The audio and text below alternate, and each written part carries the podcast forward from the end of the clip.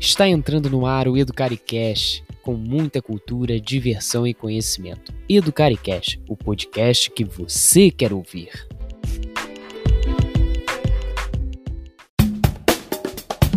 Olá, meus amigos, sejam bem-vindos a mais um episódio do Educaricast. Aqui você encontra de tudo, desde a importância educacional no esporte até os debates políticos. E hoje vamos receber a presença da Chamira Rossi Machado, graduanda em Ciência Política, Economia, proprietária do blog Politicamente Falando no Instagram, certo?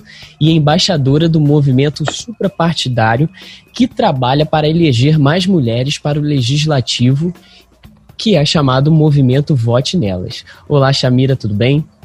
Boa noite, gente. Boa noite a todos que estão escutando. É um prazer estar aqui. Bom, é, fico muito feliz quando as pessoas resolvem dar abertura para a gente falar sobre esse assunto que é tão importante e que é tão atual nesse momento, né? Estamos a 10 dias de uma eleição e pensar que muita gente pode estar nem considerando votar, ou então considerando votar em branco, considerando votar nulo, a gente tem a oportunidade aí de refletir sobre essa, esse debate tão importante que é votar numa mulher. Bom, o Brasil hoje, no nosso sistema legislativo, como o Arthur falou, é, é, extremamente carente né, da representatividade feminina.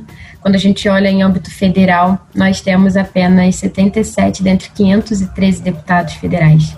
É um número absurdo, é um número surpreendente para algo do século XXI. No dia 3 de novembro, o Brasil comemorou aniversário né, da possibilidade de participação feminina na política. A mulher teve o direito, conquistou o direito ao voto, mas ainda assim a gente vê que tudo isso está ainda ameaçado pelo, pelo, pela cultura, né, mesmo, a nossa cultura machista de não querer incluir a mulher nos espaços de poder e não incentivar. E quando eu falo de não incentivar, é porque a gente vê mesmo quase que um projeto de política que não inclui essa mulher. Nós somos maioria na população e não somos maioria em nenhuma Câmara Municipal no Brasil, não somos maioria é, administrando os municípios, não somos maioria administrando os estados e muito menos maioria nas câmaras legislativas que são tão importantes para garantir esse desenvolvimento social, né, já que são as leis, são, é a fiscalização que vai estar cobrando o poder executivo. Então, eu acho que é um debate super importante e muito bom estar aqui. É de extrema importância falarmos sobre isso mesmo. E também temos a, a presença da, da exploradora do rock, né, a voz feminina dos exploradores do rock, a Mariana. Olá, Mariana, tudo bem? Olá, gente, boa noite. É um prazer estar aqui novamente. Ainda mais com essa figura ilustre hoje, que é a Shamira, que vai ensinar muito pra gente. E pelo pouquinho que eu já pude ouvir da Shamira, eu gostaria muito de fazer uma pergunta primordial pra gente dar início, né? É, a gente está vendo que nesses últimos dias a gente está vivendo num momento em que a gente vê que muitas das vezes nos órgãos públicos, por exemplo, uma mulher ela precisa da voz de outra para ajudar. A gente viu esse caso da Mariana, que ainda né, é um caso que está em aberto. A gente não pode falar muito, mas eu acho que cada um já temos um senso comum sobre o assunto. Mas nós percebemos que em muitos dos casos, não só num vínculo jurídico, mas num vínculo político, como num vínculo social, cultural, a mulher às vezes ela se encontra desamparada né? Muitas das vezes ela precisa, ela tenta recorrer a uma legislação, ela tenta recorrer a algum órgão e nem em todos esses casos ela consegue suprir aquilo que ela precisa. Então, inicialmente, é, o que, que te levou a estar envolvida nesse projeto? Qual foi o intuito que você falou, que você pensou, não, eu preciso estar ali, eu preciso ajudar, eu preciso levantar a voz de quem ainda não, não foi ouvido? Bom, quando eu, eu sempre me interessei muito por política, mas a partir do momento que eu comecei a, a me envolver mais ativamente foi quando eu olhei para a Câmara Municipal da minha cidade natal e vi que só tinha uma mulher de 21 cadeiras. Aquilo me deixou tão chocada e ano eleitoral, né, a gente conversa muito com a população, eu como estudante, eu sempre estou atento e querendo saber o que é que o que é que a população espera desse ano eleitoral, o que eles gostariam que mudasse, o que eles gostariam que continuasse e escutava muito de mulheres, principalmente, uma falta de oferta de creches. E aí eu comecei a refletir que isso é reflexo da falta de representatividade feminina. Fato. Se você só tem uma mulher, normalmente essa pauta, e infelizmente essa pauta costuma ser uma pauta feminina, né? as crianças na creche, quando na verdade o filho não é só da mulher, mas ainda tem toda a questão cultural envolvida. Mas então isso foi o despertar. E a partir dali eu comecei a estudar mais a fundo e ler um pouco mais e ver que isso tudo é, não acontece só no município de Niterói. Acontece em âmbito federal, como eu falei, acontece em âmbito estadual. Hoje o Brasil tem apenas uma governadora mulher eleita, que é inclusive no Rio Grande do Norte, que foi o primeiro estado do Brasil a conquistar o voto feminino, né? Então, acho que até a questão cultural está envolvida aí. Lá, talvez as mulheres valorizem, talvez as pessoas valorizem um pouco mais a presença feminina no poder. Enquanto nos outros estados a gente ainda vê essa carência muito grande. É, é verdade. O, o Brasil ele é um dos piores países em termos de representatividade, né? Tanto politicamente e em outros âmbitos também. E, se eu não me engano, salvo engano, ele ocupa o terceiro o terceiro lugar no ranking né, da América Latina em menor representação parlamentar de mulheres. E a emenda constitucional número 97 de 2017 vedou, a partir de 2020, né, a celebração de coligação nas eleições proporcionais para a Câmara de Deputados, Câmara Legislativa, Assembleias e câmaras municipais. E um dos principais reflexos da mudança se, dá, se dará né, no ato pedido de, de registro de candidatura à Justiça Eleitoral. E especialmente por quê? Com o fim das coligações, cada partido deverá individualmente, certo, indicar no mínimo de 30% de mulheres filiadas para concorrer nesse pleito. E muitas candidatas que se inscrevem na lista é, de cotas partidárias são consideradas candidatas laranjas, né? ou seja, são mulheres que não têm interesse em pleitar um cargo político e estão ali só, só para cumprir o coeficiente necessário que os partidos devem ter para serem consideradas legais no processo eleitoral. Você acha que esse, esse movimento, essa atitude dessas mulheres é, tende a piorar é, a relação de dar a voz à mulher e outra, é, até mesmo dizer que é, tal movimento poderia ser mudado nas escolas também, né? Com debates. O que, que você acha sobre isso? Primeiramente, assim, quando você fala de educação, o meu olhinho chega a brilhar, porque quando a gente pensa que a gente tem uma população hoje que se forma no ensino médio, sabendo inúmeras coisas de química, física e afins, mas não conhece a própria Constituição, que é a Carta Magna, que vai girar tudo, que vai dizer tudo que a gente tem que fazer aqui, enfim, tudo que toda a nossa legislação, a população em geral não tem ideia, é complicado. Né? E a lei, por exemplo, que você, que você citou, dos 30% das mulheres, é mais uma, mais uma evidência de que a população não tem ideia do que acontece. Se existe uma lei de cotas, é porque em dado momento a justiça brasileira entendeu que é necessário criar para que haja essa presença, né? A gente vê isso dentro das universidades públicas e vê isso também dentro do poder público. Você ter que criar uma cota no século XXI para que as mulheres sejam incluídas na política é um tanto quanto absurdo.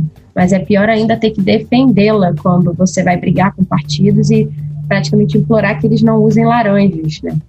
A gente vê muito isso. E esse, esse, esse ato de ser laranja, ele não só fere com a democracia, porque você tira a oportunidade de mulheres que realmente estavam dispostas a cumprir esse cargo, mas também engana os eleitores, né? Porque essa, é, o fundo eleitoral é repartido pela quantidade de pessoas, pela quantidade de representantes, enfim. Então, é dinheiro público envolvido e também a integridade do poder público, né?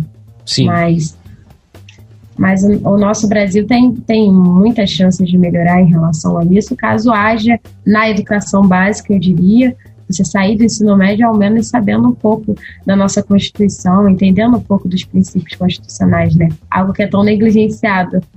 Eu acho que todo estudante de direito de ciências humanas praticamente vai ver a Constituição na faculdade. A pessoa não teve nenhum contato antes para ter uma ideia do que, que é né, o que, é uma, causa, uma cláusula PECA, ninguém faz ideia, a gente não faz o que é assegurado de fato. Né? É verdade. Quando a gente chega na faculdade, a gente até fica, meu Deus, isso Porque eu não é aprendi isso na, na eu escola, tenho direito, né? É, eu tenho direito a isso tudo, eu não sabia. Nossa, as mulheres conquistaram o direito ao voto dessa maneira, poxa, É, vamos então alavancar essas candidaturas, vamos incentivar, né? Vamos entender que é, não existe isso de só homem poder estar na política, né? Acho que é algo que poderia ter sido criado antes, esse senso crítico de olhar para o Brasil, olhar para a política e saber o que é certo e o que é errado. Mas a gente sabe também que não mostrar isso tudo na educação básica é um projeto, né? Se você ensina desde sempre todos o que é o certo, o que é errado perante a lei e o que é, é um direito nosso e não é usufruído, certamente não estaria no poder quem, quem esteve todo esse tempo. Né? Exatamente. Então, o processo eleitoral ele é muito manipulado e a educação é uma ferramenta, né, um mecanismo de manipulação. Sim, é, eu acho até engraçado, né? Porque eu compartilho do mesmo pensamento. Acho que os meus colegas de classe também, a maioria dos estudantes de direito e também de ciências políticas, né? É, ciências sociais em todo, é, eles pensam em ter pelo menos ética e cidadania no, no ensino médio era o mínimo, né, para se ter, né? Você saber o que, o que é o seu dever e os seus direitos. É, mas infelizmente para quem está no poder, né, ou seja, para as oligarquias, não é interessante ter uma população sábia, né? Nem um pouco. Caso contrário, haveria é, multidões na rua, né? E como isso é um diz, grande problema. Como dizia Darcy Ribeiro, é tudo um projeto, né? É um projeto para que a gente realmente nunca entenda, a gente nunca compreenda o que acontece. E para só quem chega, então, ao ensino superior, que aí vai ter acesso a, a, a isso, que na verdade é algo básico, né?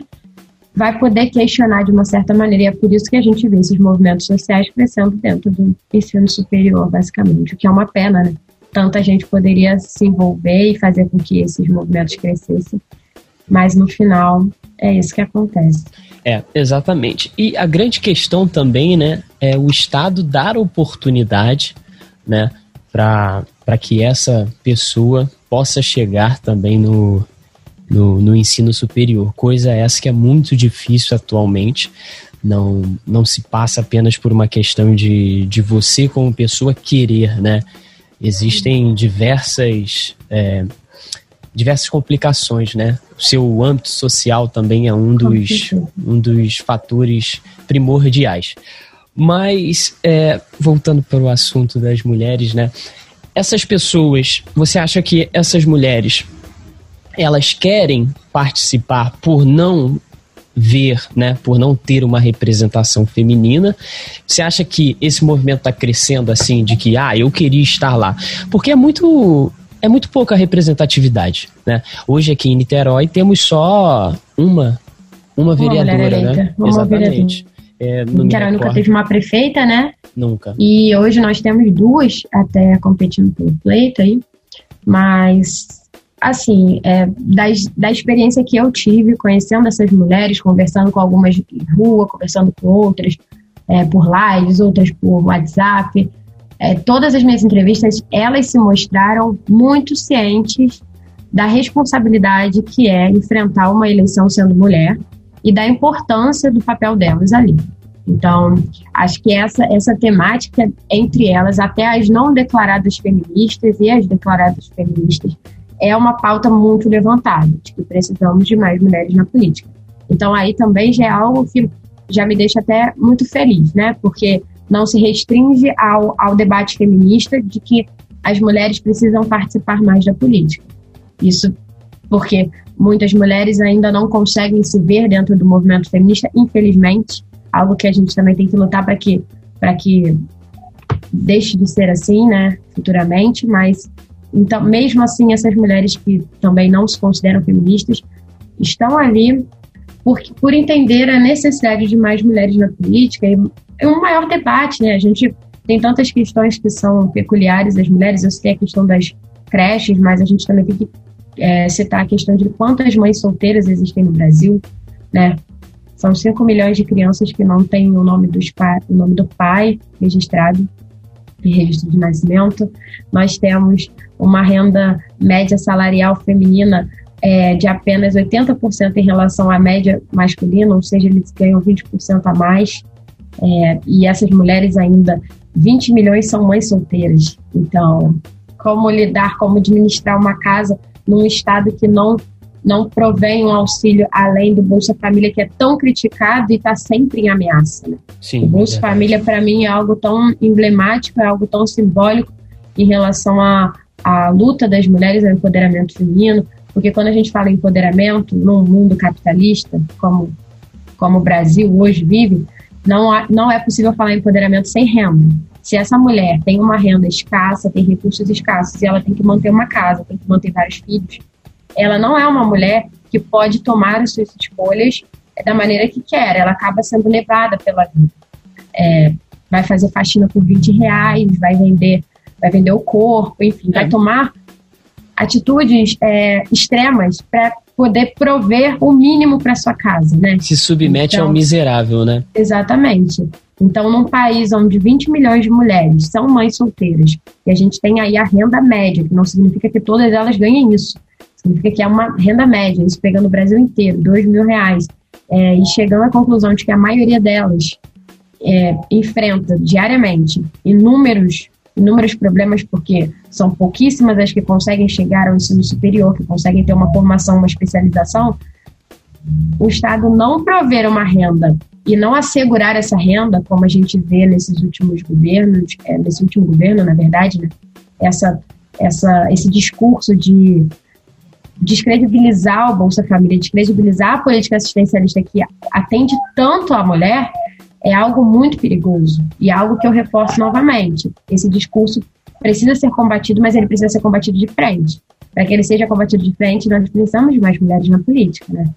Exatamente. Então, é, hoje o que se tem são percepções de que o, o esses, né, esses programas sociais é, não são benéficos e que fazem um rombo gigantesco para os cofres públicos, o que na verdade é uma grande mentira, né? Uma o, grande próprio, mentira. o próprio ministro da, da, da Economia, né, ele informou a porcentagem que esses programas é, fazem no, nos cofres públicos e é mínimo, não faz nem cócegas, né? O que se tem que combater é sim a corrupção que há nele né, que Sim, há dentro desses programas. E não combater é, essas mulheres, essas famílias que estão em, em situação de, de negligência, né? Então é muito preciso ligar para a corrupção e dar cada vez mais vozes para essas mulheres, para essas famílias e cada vez mais programas sociais, porque é de extrema importância mas aí a gente volta para aquele discurso de que não é interessante para quem está no poder, né? É um pouco. Eu queria frisar, como você tinha falado de educação antes, né? O Brasil é o quarto país no ranking mundial de casamento infantil. E quando a gente pensa em casamento infantil, a gente sabe que está associado à figura da mulher. Exatamente. Mas é algo que está muito perto isso, da isso gente. Isso é um assunto que as pessoas acham que acontece em outros países, que está fora da nossa realidade, mas é totalmente diferente. É, e é um assunto que as pessoas não abordam. Não abordam. Exatamente. E pensar em casamento infantil e pensar que hoje o Brasil até possui uma lei é, que proíbe o casamento infantil, foi uma lei produzida pela deputada federal Sheridan Rodrigues, do PSDB, ano passado, se eu não me engano, mas é uma lei que culturalmente, se não houver um, um, um conflito, eu diria assim, não houver uma, um policial que vai estar em busca desses casamentos para impedir, um, um, juiz que vai estar caçando esses casamentos, enfim, se não tiver uma ação judicial junto a uma ação uma policial, fiscalização, uma né? fiscalização, de nada adianta ter a lei, como nós temos outras inúmeras leis que são simbólicas, são para né, simplesmente para estar tá ali na Constituição, enfim, não, é, não servem de quase nada. Hoje o que nós temos são leis eficientes, né, em teoria, só que na prática não há fiscalização, logo elas é, seria aquela aquele, aquela antiga percepção, né, que, que a gente aprende na escola, que é a lei para inglês ver, né? Isso se estenderia a essas leis. É, a gente sabe que a gente vive numa sociedade patriarcal, né, com conceitos machistas, é, e a gente não pode esperar uma, uma índole, um caráter de é, é um apoio masculino, né, que seja elevado para a parte da mulher. Então, há, há pouco tempo surgiu né, a, uma palavra na linguagem portuguesa que é a sororidade. É, o que, que você acha? Você acha que a sororidade ela tem a mesma prática do que se diz na teoria? Você acha que as mulheres elas realmente se dão a mão, as mulheres se apoiam? Ou você sente que ainda falta isso por parte das mulheres? Falta muito, né? Quando a gente pensa em, em competitividade feminina, a gente é ensinado desde criança a competir. Eu vou dar um exemplo que toda vez que eu dou, todo mundo fica com os olhos assim, meu Deus, como eu nunca percebi isso. O musical que marcou assim a minha infância, barra início da adolescência, foi High School Musical. A gente tem a Gabriela, né, e a Sharpay. Elas se odeiam. Exatamente. estereótipos e elas se odeiam a troco de nada, porque não existe um embate ali, assim, não existe um motivo, de fato, para que elas se odeiem, mas elas simplesmente se odeiam. E como outros vários filmes que a gente pode ver, principalmente dessa cultura norte-americana, vem com essa ideia de competitividade. Hoje, a gente consegue ver já um movimento nas redes sociais que fala que essa competitividade é, é, é, é realmente feita para que a gente queira cada vez mais gastar com procedimentos estéticos, para que a gente gaste mais com a nossa estética, enfim. Mas quando nós somos crianças, isso acaba sendo naturalizado. E aí você passa a infância toda aprendendo que você não pode ser tão amiga da outra menina porque ela é muito bonita ou porque ela é muito padrão, você necessariamente tem que odiá-la. Isso reflete, obviamente, na política e em outros inúmeros âmbitos da nossa vida. Quando você vai para o mercado de trabalho, você vê uma outra mulher, você acaba se sentindo ameaçada, talvez porque vocês sejam as únicas ali, talvez porque vocês sejam muito boas e só tem espaço para uma, quando na verdade não é isso, né? Existe espaço E acaba vindo de forma involuntária. Assim, no meu dia a dia, eu percebo que muitas das minhas amigas, dos meus colegas que convivem comigo, elas é, têm essa certa guerra em si. E se você procurar o motivo a fundo, você não vai achar. Muitas das vezes as mulheres elas se sentem inferiores, mas na verdade foi algo que, se você perceber, os próprios homens criaram para cima delas. Entende? Exatamente. Aquela mulher ela se sente insegura porque ela quer ter um envolvimento com o um rapaz e ela acha que ela não vai conseguir, ou porque ela tem um, um, nariz estranho, ou porque ela considera que ela é um pouco acima do peso. E aí, hoje em dia, a gente percebe que a mídia, né, as redes sociais, elas, elas estão trazendo esse lado para ajudar, para acolher as meninas que se sentem né, mais desvalorizadas.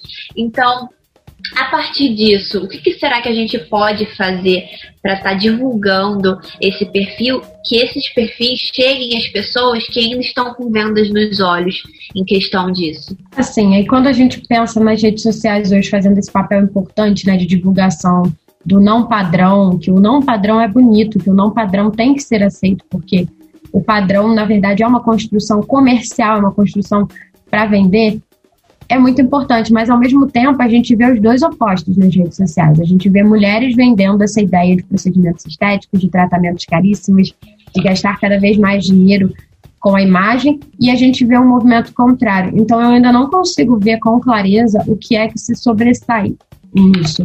Eu consigo ver um movimento quase que duplo. Eu vejo as duas e eu mesma, como, como uma mulher que me atento a essas questões, caio muitas vezes nesse, nesse discurso comercial. Porque é algo que a gente está vendo que é, em pleno século XXI, agora que está sendo, que está vindo a transformação. É difícil você é, tirar algo da sua rotina, tirar algo do seu dia a dia e transformar de uma hora para outra, né? A gente, é como você disse, a gente aprende isso desde que nós somos novas, a como sentar, a como se comportar numa mesa, enquanto os homens às vezes não precisam. Então, é difícil, é complicado, mas é o que eu costumo muito falar aqui. As mulheres, elas estão numa luta toda luta tem um início e tem um fim. Você só tem que escolher o lado certo para você ficar, né? Para você conseguir conquistar, para você conseguir ganhar. E toda luta você precisa de um preparo, você precisa de um esforço, você precisa se cuidar para que você consiga chegar no final. Com certeza. E você tocou num assunto que é muito importante, né? Assim, pensar na mulher como algo plural. Quando eu falo sobre representatividade feminina, muitas vezes as pessoas é, pensam ah, tudo bem, vamos eleger mais mulheres. Mas quem são essas mulheres que estão sendo eleitas? São só mulher, mulheres brancas com ensino superior, mulheres que chegaram às vezes a cursar até um doutorado, ou são mulheres de múltiplas faces, mulheres negras, mulheres trans, mulheres homossexuais, enfim, nós precisamos de representatividade. O Brasil, como vocês falaram, é um dos países com piores taxas de representatividade política do mundo. E quando a gente vê, analisa é, a população brasileira, assim, como um todo, a população brasileira é constituída 27% por mulheres negras. Quando a gente vai olhar a representatividade é, delas na política, elas ocupam apenas 14% das cadeiras municipais de todo o país. São 5.570 municípios. Quantos vereadores não existem no Brasil? Quantos prefeitos não existem no Brasil? Elas são apenas 14%. Então, é, pensar também que o ser mulher, quem é essa mulher? A Bell Hooks fala muito sobre isso. A gente precisa fazer recortes dentro do gênero.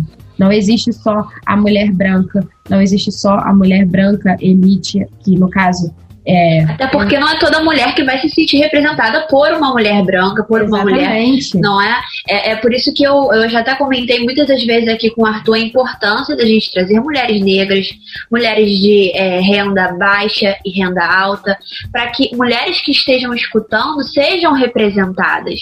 Porque Exatamente. a gente sente essa falta, né? É, na nossa sociedade hoje em dia. Sim, sim. É, é necessário é, ampliar o debate e mostrar que dentro da minoria, como se existissem outras minorias. As mulheres negras já são excluídas desde sempre, desde que o Brasil é Brasil, e na política não poderia ser diferente. Então, quando eu venho aqui, eu levanto a bandeira de que hoje é, no Brasil temos 77 dentre 513 deputados. Quando a gente vai analisar mulheres negras, o percentual é ridiculamente baixo, é ridiculamente baixo. É, é chocante para uma quantidade, para uma população que é formada majoritariamente por mulheres negras. Então, pensar em recortes é pensar em Brasil. O Brasil é um país múltiplo e as mulheres são múltiplas aqui. Pensar que a gente precisa de representatividade de nortistas, precisamos, como a nossa, a nossa ex-candidata à presidência, Marina Silva, ela representa ali, ela traz consigo uma grande representatividade. Uma mulher que veio do Acre, que aprendeu ali com 16 anos, sim, ela tem uma história que é muito mais parecida com a da grande parte das mulheres brasileiras do que a minha, por exemplo, que hoje curso dois ensinos superiores. Ela ela está muito mais próxima da realidade brasileira do que eu. Mas eu, por tá, estar tendo acesso aos meios, né, aos meios intelectuais, aos meios de conhecimento, eu acabo questionando mais do que essas mulheres. Por isso que o empoderamento, como o Arthur falou, ele começa com conhecimento, independente de onde vem esse conhecimento. Pode ser um conhecimento passado de pai para filho através da tradição, ou o conhecimento mais formal que a gente conhece, que é seria por meio das escolas. E tudo acaba girando em torno da educação. Tudo gira em torno da educação. Então, uma, uma, uma população que não é incentivada desde a educação básica a participar, as meninas são excluídas de uma certa maneira desde o do jardim de infância, existe uma limitação, uma restrição do que é atividade para menino e o que é uma atividade para menina. E aí a gente não está entrando em questão de identidade de gênero, que é um debate super difícil de, de debater atualmente, não é isso, mas a gente já vê uma limitação. A gente consegue da, essa divisão. Por trás da figura feminina desde que ela é uma criança. Né? E aí a menina, que eu era uma dessas, que foge um pouco disso, que quer ser líder, que quer, às vezes, é, se candidatar ao Grêmio Estudantil, ela é vista como uma menina mandona, como uma menina que não sabe seu lugar, como uma menina que não, não deveria estar assim, que é, ela é soberba, enfim. Eu sempre fui tratada dessa maneira. E provavelmente vou ser vista assim por muito tempo ainda, porque o que eu faço é criticar justamente todo esse sistema que beneficia homens. Por mais que os homens não queiram, às vezes, diretamente serem, ser beneficiados, né, eles são. E se reconhecer no papel de beneficiado é o grande passo para começar essa desconstrução. Não tem desconstrução sem reconhecimento, né? É, é necessário, é necessário reconhecer para debater, né? E, e hoje no Brasil, hoje não, né? Alguns anos atrás, nós tivemos um grande passo importante, que foi a, a eleição da Dilma, né? Ela conseguiu Sim. se tornar presidente, um grande marco para as mulheres entretanto sofreu o processo de impeachment. Né? Não cabe a nós julgarmos nesta mesa de debate hoje, mas podemos falar né, mais para frente. Olha aí, mais um convite, né? Uhum. Mas é, percebemos que né, as mulheres podem chegar aonde quiserem. Né? Não, não tem essa questão de ah, eu sou homem, eu sou melhor, então eu, eu sou melhor para ocupar esse cargo. Não existe isso. Então é preciso sim a equidade, né? E, e por falar em política, né? É, nós não precisamos. Estávamos falando muito sobre, sobre questão de representatividade e tal, mas precisamos focar também na corrupção, né? Que é um dos grandes fatores para que essas mulheres não sejam, não sejam eleitas. E hoje, no município de Niterói, né, tanto em outros municípios, vemos essa é, candidatos a vereadores, candidatos a prefeitos, né? não entro em questões de nomes, mas vemos essas pessoas dominando polos, né? bairros, né? e hoje a gente tem muito isso, vereador de bairro. Esse é um grande problema. Ainda né? temos, né? Essa Esse velha é um política. grande problema. De você pegar um vereador, colocar no bairro tal, ele se eleger por, né, por esse. Os cabos eleitorais, né? São, Exatamente. Aquela, aquela monopolização do espaço e todo mundo que mora nessa rua vai votar no fulano de tal. E a população que não tem acesso, às vezes que não, não tem critério para estar tá julgando, às vezes recebe um asfalto em troca, vota, né? Exatamente. É triste, mas é real. Papel, papel esse que não é do vereador, né? Vale ressaltar. Vereador é legislar, né? E fiscalizar. Nada mais, não é colocar. É, a obra pública não tem nada a ver com.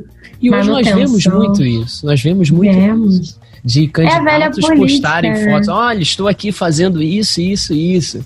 Inclusive é crime eleitoral. Quem vê crime pode eleitoral. denunciar. O candidato pode estar até perdendo a candidatura, inclusive, Exatamente.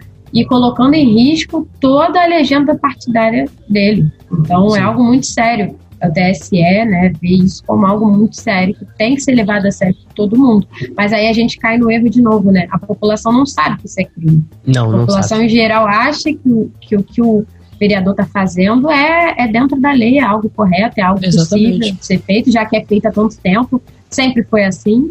Uhum. Se é crime, né? Por que sempre foi feito? Então, e aí existe essa falta do, do próprio morador, né? De uma sociedade de é, ter a falta da, de saber os seus direitos e os seus deveres, né? É muito complicado. A gente vê vereadores hoje em dia prometendo melhorar o trabalho, é, prometendo dar bolsas em faculdades, mas a gente sabe que na, no dia a dia não é jurisprudência. Assim, né? Exato, é. É, é muito Quando complicado. Pensar nessa velha política, para mim, infelizmente, está muito associada ainda à figura masculina. Não que todos os homens façam isso, claro que não. Nós temos políticos brilhantes pelo país, super capacitados, é, que conseguem gerir muito bem o dinheiro público e administrar municípios, estados e o país também, né? Mas a gente tem que perceber que talvez é, essa falta de inclusão feminina também seja um dos problemas da não renovação. A renovação ela vai vir com as mulheres, porque as mulheres nunca estiveram inseridas de fato. A partir do momento que você deixa as mulheres entrarem no meio político, nos espaços de poder, você já está renovando a política. Então, eu não consigo ver uma possível renovação na política brasileira hoje se só entrar o filho do político, porque ele é mais novo, e se aposentar o político que já está há 30 anos na Câmara, há 28 anos na Câmara. Então, se é para falar de renovação, vamos falar de jovens, vamos falar até de pessoas que tiveram uma formação acadêmica, às vezes totalmente diferente. Vamos falar do cidadão que também não teve formação acadêmica, mas que entende bem qual é a realidade daquele município, daquele estado, que entende a realidade do que é ser um assalariado no Brasil e dar voz para essas pessoas. Não adianta pensar na política que sempre existiu. A gente parece que está numa, numa, num, no infinito de políticos que só estão ali para atender seus interesses pessoais, né? Exatamente. Isso causa uma certa um desestímulo, né? Desestimula quem não gosta da política, deixa a pessoa cada vez mais afastada. E isso também é projeto. Sim. Se você, to você trata a classe política toda como algo ruim, a pessoa só vai procurar quem ela vai votar faltando uma semana para a eleição. E aí, às vezes, nem uma semana, às vezes ela chega para votar, ela nem viu o nome de vereador. Ela vai chegar na boca de urna, que é outro crime também, que as pessoas às vezes não sabem que é crime, e acaba votando naquele, naquele santinho que ela recebeu na porta da, de entrar para votar, ou então de alguém que a convenceu. Enfim, são tantos os problemas que eu sempre vou voltar para a educação, que é uma população que caso estivesse bem instruído em relação a isso, não permitiria que isso acontecesse, né? E a gente pode acabar percebendo uma certa hipocrisia, porque a gente vê muitos dos nossos é, moradores, assim, nos municípios que simplesmente é, reclamam durante o ano, com todo direito, né? Não vamos tirar o direito deles, mas reclamam que estão insatisfeitos, mas muito desses moradores foram os que na hora que foram votar, votaram em branco. Então a gente tem que sempre frisar a importância do voto, porque você vai estar elegendo alguém que vai defender os seus interesses. Pode não estar defendendo, mas se você for e de um em um a gente consegue gerar essa mudança, né? Com certeza, o voto em branco, o faltar, o voto nulo, ele, ele é praticamente pegar o seu passe de cidadania e rasgar, né? Você tem aqui, você tem o maior poder, eu diria, na democracia o maior poder que existe é o poder do voto. As pessoas acabam desconsiderando isso porque param para pensar, nossa, no Brasil tem 210 milhões de pessoas. O que, que é o meu voto que vai mudar alguma coisa? Bom, nas últimas eleições a gente tem visto que pensar desse jeito não adianta, porque as pesquisas dão uma coisa e chega na hora o resultado vem outro. A gente vê um governador no Rio que cresceu nos últimos sete dias de eleição. Nesse período agora que a gente vai enfrentar daqui para frente, pode ser que o nosso prefeito de Niterói ou o nosso prefeito, o prefeito do Rio seja uma pessoa que a gente nem nunca ouviu falar, nem estava dando atenção. Por quê? Porque esse sentimento de descrença, esse sentimento de afastamento, esse sentimento de não querer participar, falta de vontade, gera isso. Gera esses fenômenos que a gente chama na política de pessoas que nada tem a ver, tem um discurso vazio, mas que ganham pela descrença dos outros, né? Exatamente. E o quão perigoso isso é. O quão perigoso. Essa pessoa vai te representar por quatro anos e não só te representar. Porque quando alguém é eleito, são ele não representa usando só. a máquina pública, né? Exato. E são quatro anos representando não só em quem votou nele, mas em todos que votaram. Em todos os cidadãos. Então, pensar também numa responsabilidade social. Eu sei que isso é difícil pensar no Brasil, porque o Brasil ainda tem esse pensamento muito egoísta, né? Sim. De que eu tenho que atender somente aos meus interesses e E nada Assim, mais. e assim que seja. Mas quando a gente pensa em, em olhar para a nossa comunidade e ver que talvez um hospital público é, melhor gerenciado seria algo que traria mais benefício do que uma pista de skate, a gente coloca, em, é, bota na ponta do lápis e a gente tem que pensar um pouquinho mais na hora de votar, né? E não Sim. votar só naquela pessoa que fala, fala, fala, e às vezes o que ela fala nem cabe no orçamento, ela nunca vai conseguir colocar em prática, mas a gente nem tentou procurar saber A gente vê muito, muitos inteligentes na, é, nas redes sociais, por exemplo, é, elogiando os prefeitos de determinadas cidades, mas eles não sabem o que esses prefeitos fazem para as cidades. Eu vejo muito isso. É, eu, eu já vi prefeito gastando mais de milhões para decorar é, certos órgãos aqui é, de plantas, por exemplo, enquanto nós estamos em uma pandemia que precisa que esse povo acorde e que esse povo perceba que ele tem o poder nas mãos, só basta saber como usar. Né? Sim, sim. Falar É. em, falar em questões de, de, de, né, o povo perceber que tem o poder na mão. É, ontem, eu acho. an- Ontem ou anteontem? Acho que foi ontem. é, me ocorreu um fato curioso onde no meu Instagram eu promovo debates, né? Debates polêmicos e, e dou algumas ideias assim. a- a- o pessoal, né, em si, eles debatem e eu mostro, né, cada, a cada pessoa a opinião de cada um. Mas vamos lá. É, ontem um, um desses participantes né, desse debate disse que estamos vivendo um momento histórico, né, que é a eleição do Biden e Trump. Não ligo para eleições municipais, não são importantes. É, eu preciso sim prestar atenção em uma eleição que está ocorrendo lá nos Estados Unidos, né, que é um país que, que tem um grande poder, né, ou seja, um país que, que Acaba absolu- influenciando de certa É. forma influencia nos outros países. que influencia e logo as eleições municipais não é interessante para mim. Só que pessoa- essa pessoa esquece que durante quatro anos vai ter reclamações, né? Ela vai reclamar de prefeitos, de vereadores que não fizeram nada e ela teve a oportunidade de mudar. Entretanto, ela não quis. Ela preferiu dar mais atenção ao público internacional, né, a uma eleição internacional, o que não há problema nenhum. Ontem eu fiquei até de madrugada acompanhando as eleições. Todos nós, né? Estamos. Exatamente, mas acompanhe, Paulo, porque eu entendo a importância que é, né? A eleição municipal, ela é diretamente com você, tá lá, você tá pertinho dali. Né? A gente tem essa questão, ah, as eleições mais importantes são as de presidente, senadores, deputados. Não, cara. O vereador que está ali ó, todos os dias, o prefeito que está ali todos os dias, é de extrema importância você saber escolher. E por isso, e por isso que a, a, a Shamira, ela tem essa te, teve essa ideia, né, do do qual o projeto mesmo, Shamira? É o Voz para Elas. Voz para Elas, né? De dar a oportunidade, né, para essas mulheres e realmente é, quando eu até faz alguns meses, né? Foi na pré-campanha que eu, que eu acabei vendo seu Instagram e me interessei muito. Até convidei já bastante tempo, demorou a acontecer essa entrevista, é mas fico feliz que tenha ocorrido. E é de extrema importância nós, nós darmos voz. É preciso, é preciso ouvir todas as pessoas. É muito, é muito importante quebrar esse ciclo vicioso, né, de que só o homem fala e por isso só ele é eleito.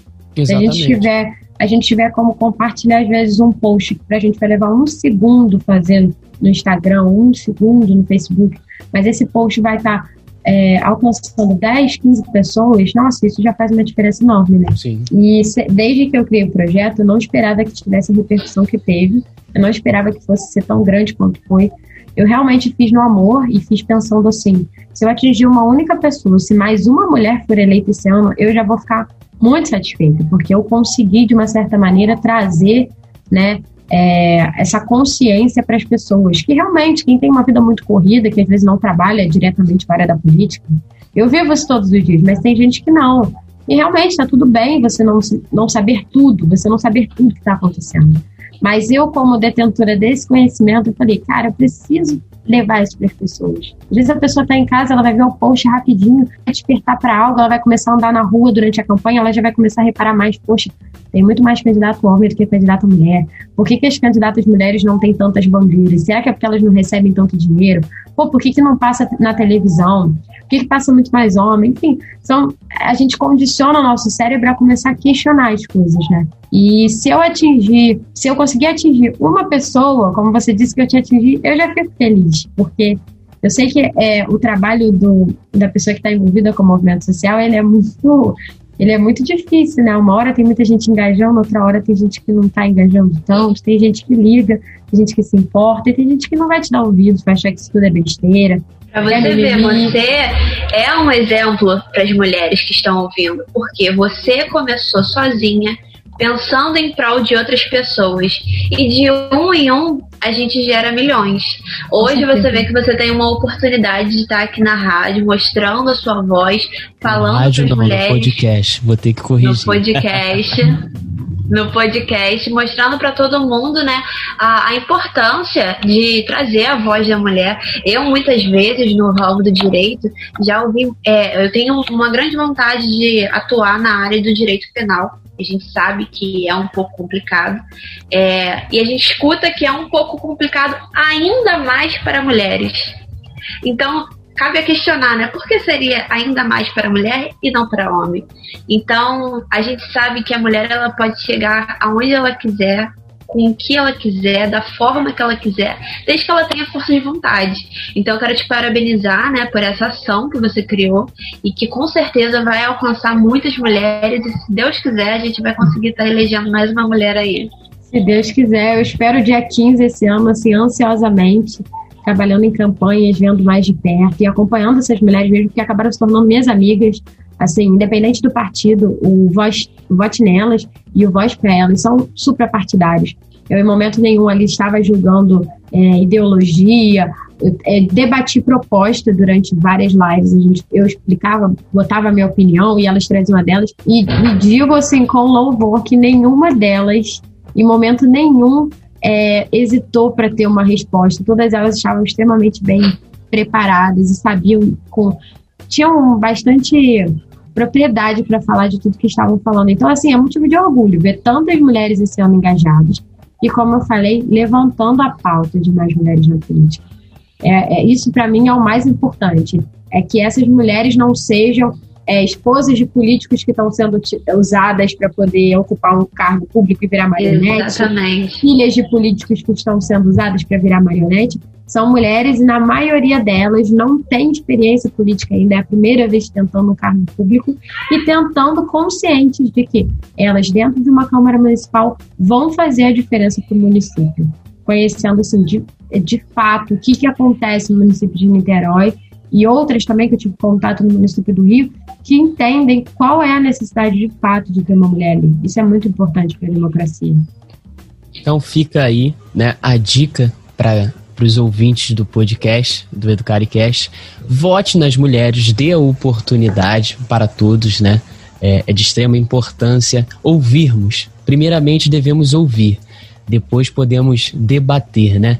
É, debater ideias, propostas, porque essa é a política e vivemos política, né? O nosso dia a dia é política. Gostaria de agradecer a Chamira, a Mariana, né? E estendo mais um convite, né? o que você quiser trazer uhum. aqui de debate, você pode trazer. A casa é sua, né? Trarei, o podcast é seu. Trarei. Grande prazer. Mariana? Muito obrigada, viu, Chamira? Foi ótimo a gente ter esse, esse, diálogo, esse debate, porque, querendo ou não, muita gente pensa diferente, a gente sabe, e a partir disso a gente vai conseguir, sim, transformar uh, algumas mentes de algumas pessoas que ainda estão vivendo em tempos passados e a gente tem que entender que hoje em dia nossa sociedade é totalmente diferente do que nossos avós viveram. Então, se você quiser deixar o seu Instagram para as pessoas estarem seguindo e acompanhando, né? Ou votar, vote nelas, né? Com certeza. Vote para elas. A gente tem a página do Vote Nelas, Rio, que tem algumas das entrevistas. E tem o meu perfil pessoal, que é onde eu coloco Voz para Elas, que é o projeto que eu entrevistei essas candidatas de Niterói. Bom, eu só queria agradecer muito a vocês pela oportunidade. Realmente é muito importante a gente falar sobre isso. E que espero que todos que estão escutando esse ano pensem e votem numa mulher de fato, votem consciente, porque renovação e política já são palavras femininas. Então já fica a dica de que alguma coisa vai mudar se votar numa mulher esse ano. Muito obrigada, gente. Tchau, tchau, meus amigos. Até a próxima.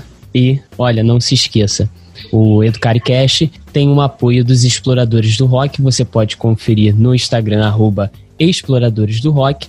Também temos em diversas plataformas, a não ser o Spotify, o Anchor, o Apple Podcast, o Google Podcast e entre mais. Valeu, um grande abraço, hein?